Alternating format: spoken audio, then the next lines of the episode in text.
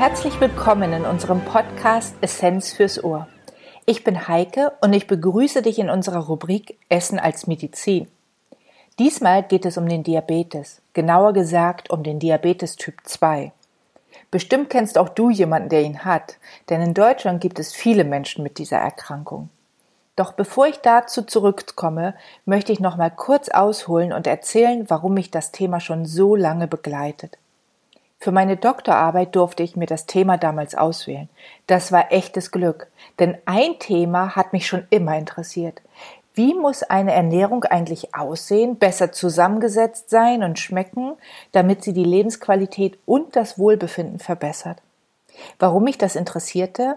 Nun ja, weil ich der Meinung bin, dass eine Ernährungsform sich gut anfühlen muss, körperlich wie psychisch, damit sie lange eingehalten werden kann und somit wirken. Sie muss schmecken, satt machen, leicht umsetzbar sein, auch in einem Alltag, der wenig Zeit lässt und teuer sollte sie auch nicht sein. Und dann hatte ich nochmal Glück. Im Allgäu, genauer gesagt in Isny, war eine Klinik bereit und offen, dass ich deren Patientinnen und Patienten dazu befrage. Glück war nicht nur, dass ich das Go dort bekam, sondern auch das schöne Allgäu kennenzulernen. Aber das ist noch eine ganz andere Geschichte. In der Reha-Klinik der Deutschen Rentenversicherung unter Leitung von Dr. Peter Heilmeier bekam ich viel Interesse für meinen Forschungswunsch. Auch er als Mediziner fand, dass es wichtig ist, dass sich Essen gut anfühlen muss. Er hatte in der Klinik viele Patientinnen und Patienten mit Stoffwechselerkrankungen und natürlich auch mit Diabetes Typ 2. Warum natürlich? Nun ja, weil es in Deutschland sehr viele Menschen mit Diabetes Typ 2 gibt. Etwa acht Millionen Menschen haben ihn bereits. Das ist jede zehnte Person hier in Deutschland. Und die Dunkelziffer bzw. die Zahl für Menschen mit der Vorstufe des Diabetes liegt vermutlich ebenso hoch. Glück Nummer drei. Mich interessierte diese Erkrankung auch sehr. Vielleicht, weil ich aus einer Diabetesfamilie komme. Mein Vater hatte ihn nach dem Ende seines Arbeitslebens entwickelt. Das geht vielen so, die aufhören, körperlich zu arbeiten und immer noch genauso essen, als wenn sie es täten. Doch der Körper und auch sein Bedarf, die ändern sich natürlich. Meinem Vater war es damals und vielen ist es heute auch gar nicht so klar, was der Diabetes Typ 2 eigentlich ist. Ein erster Hinweis ist natürlich der Name, unter dem er vielen bekannt ist. Zuckerkrankheit.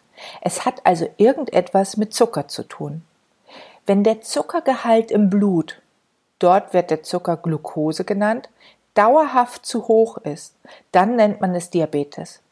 Um das festzustellen, wird ein bestimmter Blutwirt gemessen, der sogenannte HbA1c-Wert. Dieser Wert beschreibt das Maß, wie der Zucker im Blut schon bestimmte Proteine umwickelt hat. Sozusagen nicht kandierte Mandeln, sondern kandierte Proteine, die im Blut herumschwimmen.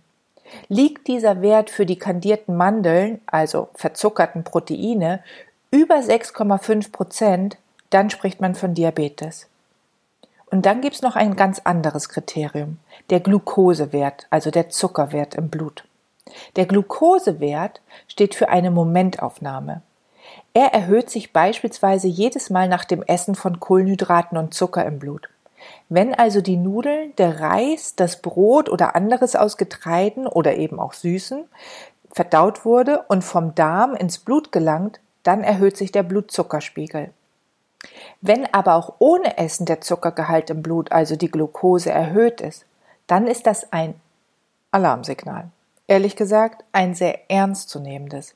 Denn wenn ohne Essen der Glukosewert am Morgen die Blutuntersuchungen sind deswegen ja immer nüchtern, also ohne Essen und Trinken, nur Wasser seit acht bis zehn Stunden am Morgen, weil man dann genau feststellen kann, was eigentlich im Stoffwechsel auch los ist. Wenn also dann der Glukosewert schon am Morgen über 125 Milligramm pro Deziliter liegt, dann ist das ein weiteres Zeichen für einen Diabetes Typ 2. Ganz gleich, ob es der HbA1c-Wert oder aber auch der Glukosewert nüchtern am Morgen ist. Auf jeden Fall stimmt etwas mit dem Stoffwechsel, genauer gesagt mit dem Kohlenhydratstoffwechsel nicht. Manche Patientinnen und Patienten überrascht dieses Ergebnis der eigenen Blutuntersuchung förmlich. Und das ist kein Wunder. Der Diabetes schleicht sich langsam und häufig ganz unbemerkt ein. Doch die gute Botschaft ist, dass die Annahme einmal Diabetes, immer Diabetes heute nicht mehr stimmt. Was ist zu tun? Klar, man kann die vom Arzt verschriebenen Medikamente nehmen. Und das ist auch ratsam, wenn der Diabetes schon mehrere Spuren hinterlassen hat. Einfach weil er schon lange vorliegt. Doch Medikamente sind immer nur Schadensbegrenzung und arbeiten an den Symptomen, nicht an den Ursachen. Und Medikamente haben natürlich auch immer unangenehme Nebenwirkungen. Sinnvoller ist es, das Übel an der Wurzel zu packen. Aus Sicht der Ernährung besonders an der Zucker- und Kohlenhydratwurzel. Wer nichts ändert, für den heißt es früher oder später Insulin spritzen. Insulin, ein Hormon, ist wesentlich für die Senkung des Blutzuckerspiegels verantwortlich. Bei gesunden Menschen ist es ausreichend vorhanden und auch wirksam.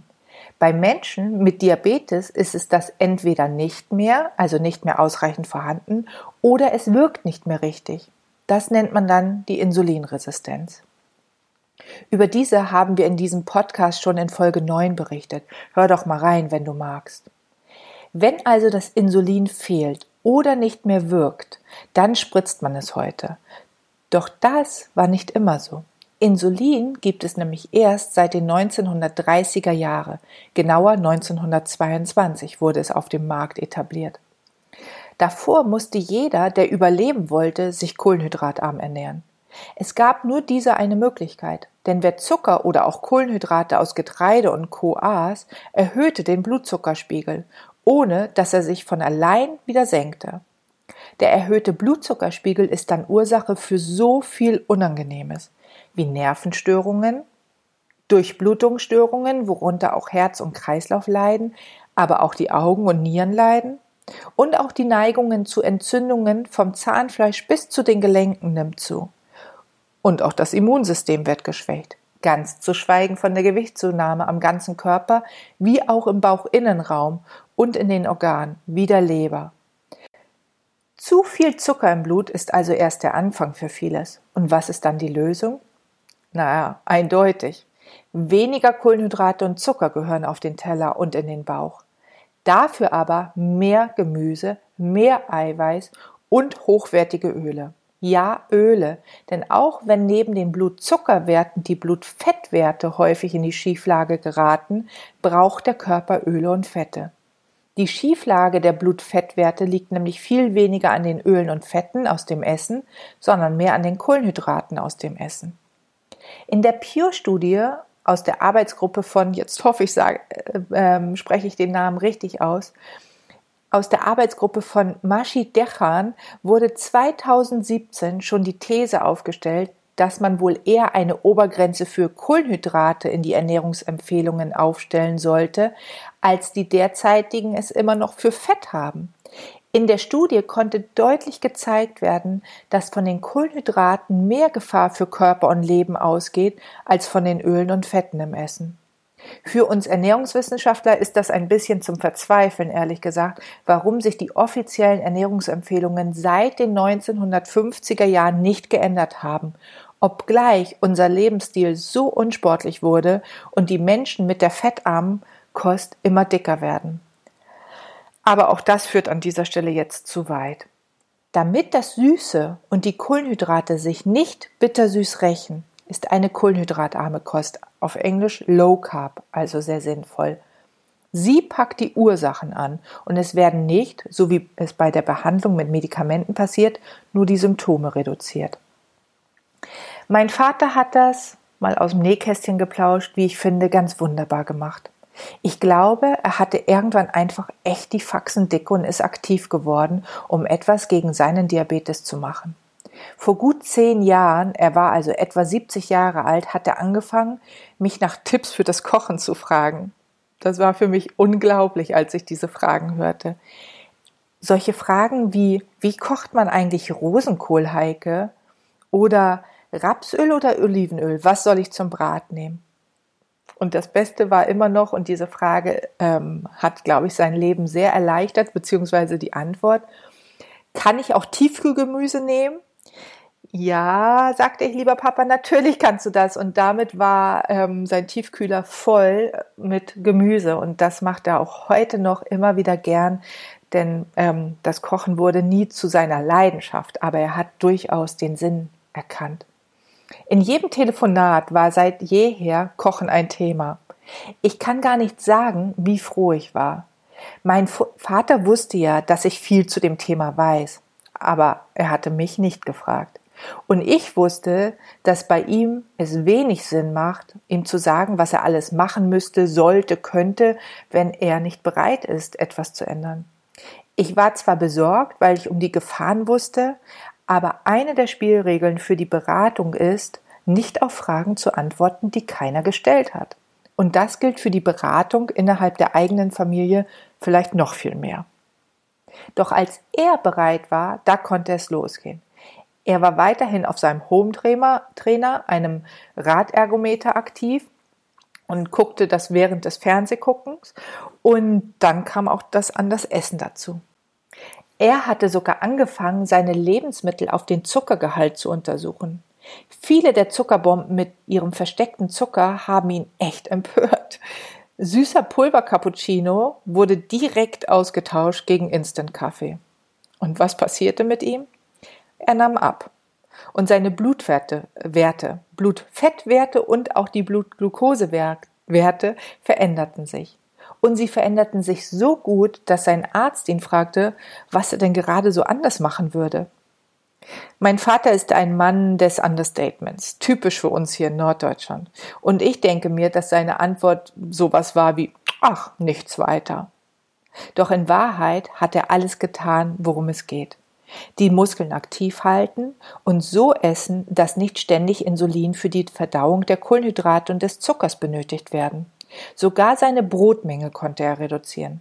Statt drei Scheiben Brot gab es nur noch eine, manchmal zwei.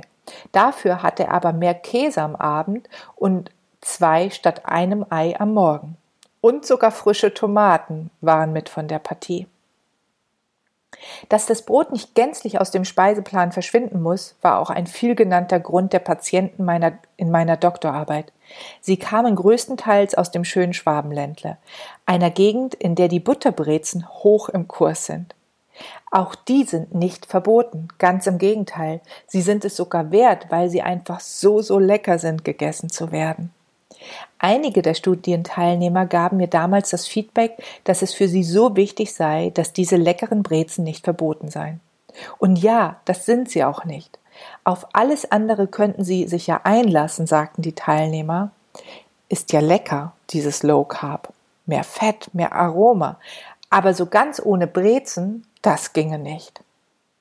Und das muss es auch nicht. Bei Typ 2 Diabetes, so haben es führende internationale Wissenschaftler aus der Medizin und Ernährungswissenschaft in einem Artikel bereits im Jahr 2015 beschrieben. Übrigens unter ihnen ist auch Professor Dr. Nikolai Waum, von dem du ja vielleicht auch schon den Schnack und Snack, unseren vielfach angehörte Podcast Folge Nummer 7 gehört hast. In diesem wissenschaftlichen Artikel aus der Arbeitsgruppe von Richard Feynman wurde Low Carb mal definiert mit der jede und jeder die vielen Vorteile durch die Ernährung genießen kann. Es sind maximal 130 Gramm Kohlenhydrate inklusive Zucker am Tag. Aufteilen kann man sie wie man will. Morgens ein paar, mittags ein paar, abends ein paar. So muss man nie komplett verzichten. Es heißt ja auch nicht No Carb, es heißt Low Carb. Und Low steht für wenige, nicht für keine. Warum Verbote verboten sind, auch für Kohlenhydrate, war ja auch schon mal Rikes und mein Thema hier in unserem Podcast Essenz fürs Ohr. Und so ist es ja auch kein Wunder, dass in meiner Doktorarbeit das Ergebnis so eindeutig war.